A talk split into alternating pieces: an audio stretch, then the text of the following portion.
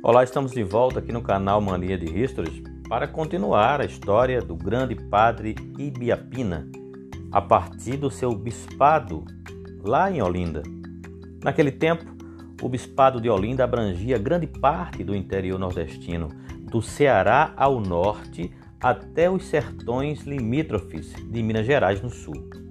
Criado em 1801 por Dom Azeredo Coutinho, nas dependências do antigo Colégio dos Jesuítas, no topo de uma colina que domina a cidade do Recife. O seminário era famoso na época por ser o centro de efervescência política que se estendia bem além dos limites da igreja. Vamos falar um pouco sobre o seminário? Aos 17 anos, Ibiapina foi considerado apto para estudar no seminário de Olinda. Porém, sua permanência foi de apenas 35 dias por causa do falecimento de sua mãe aos 4 de novembro de 1823.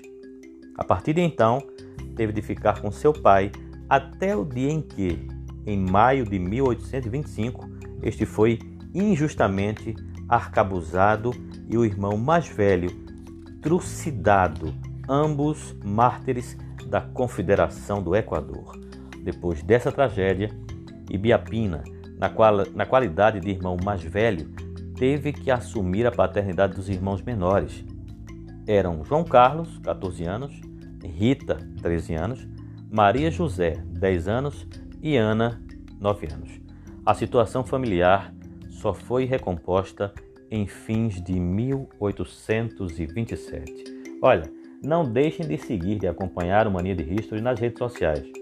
Nós estamos no Instagram, estamos no Twitter, no Facebook e no YouTube, tá certo? E temos também um blog que é o maniadehistory.com. Muito obrigado e até o próximo podcast.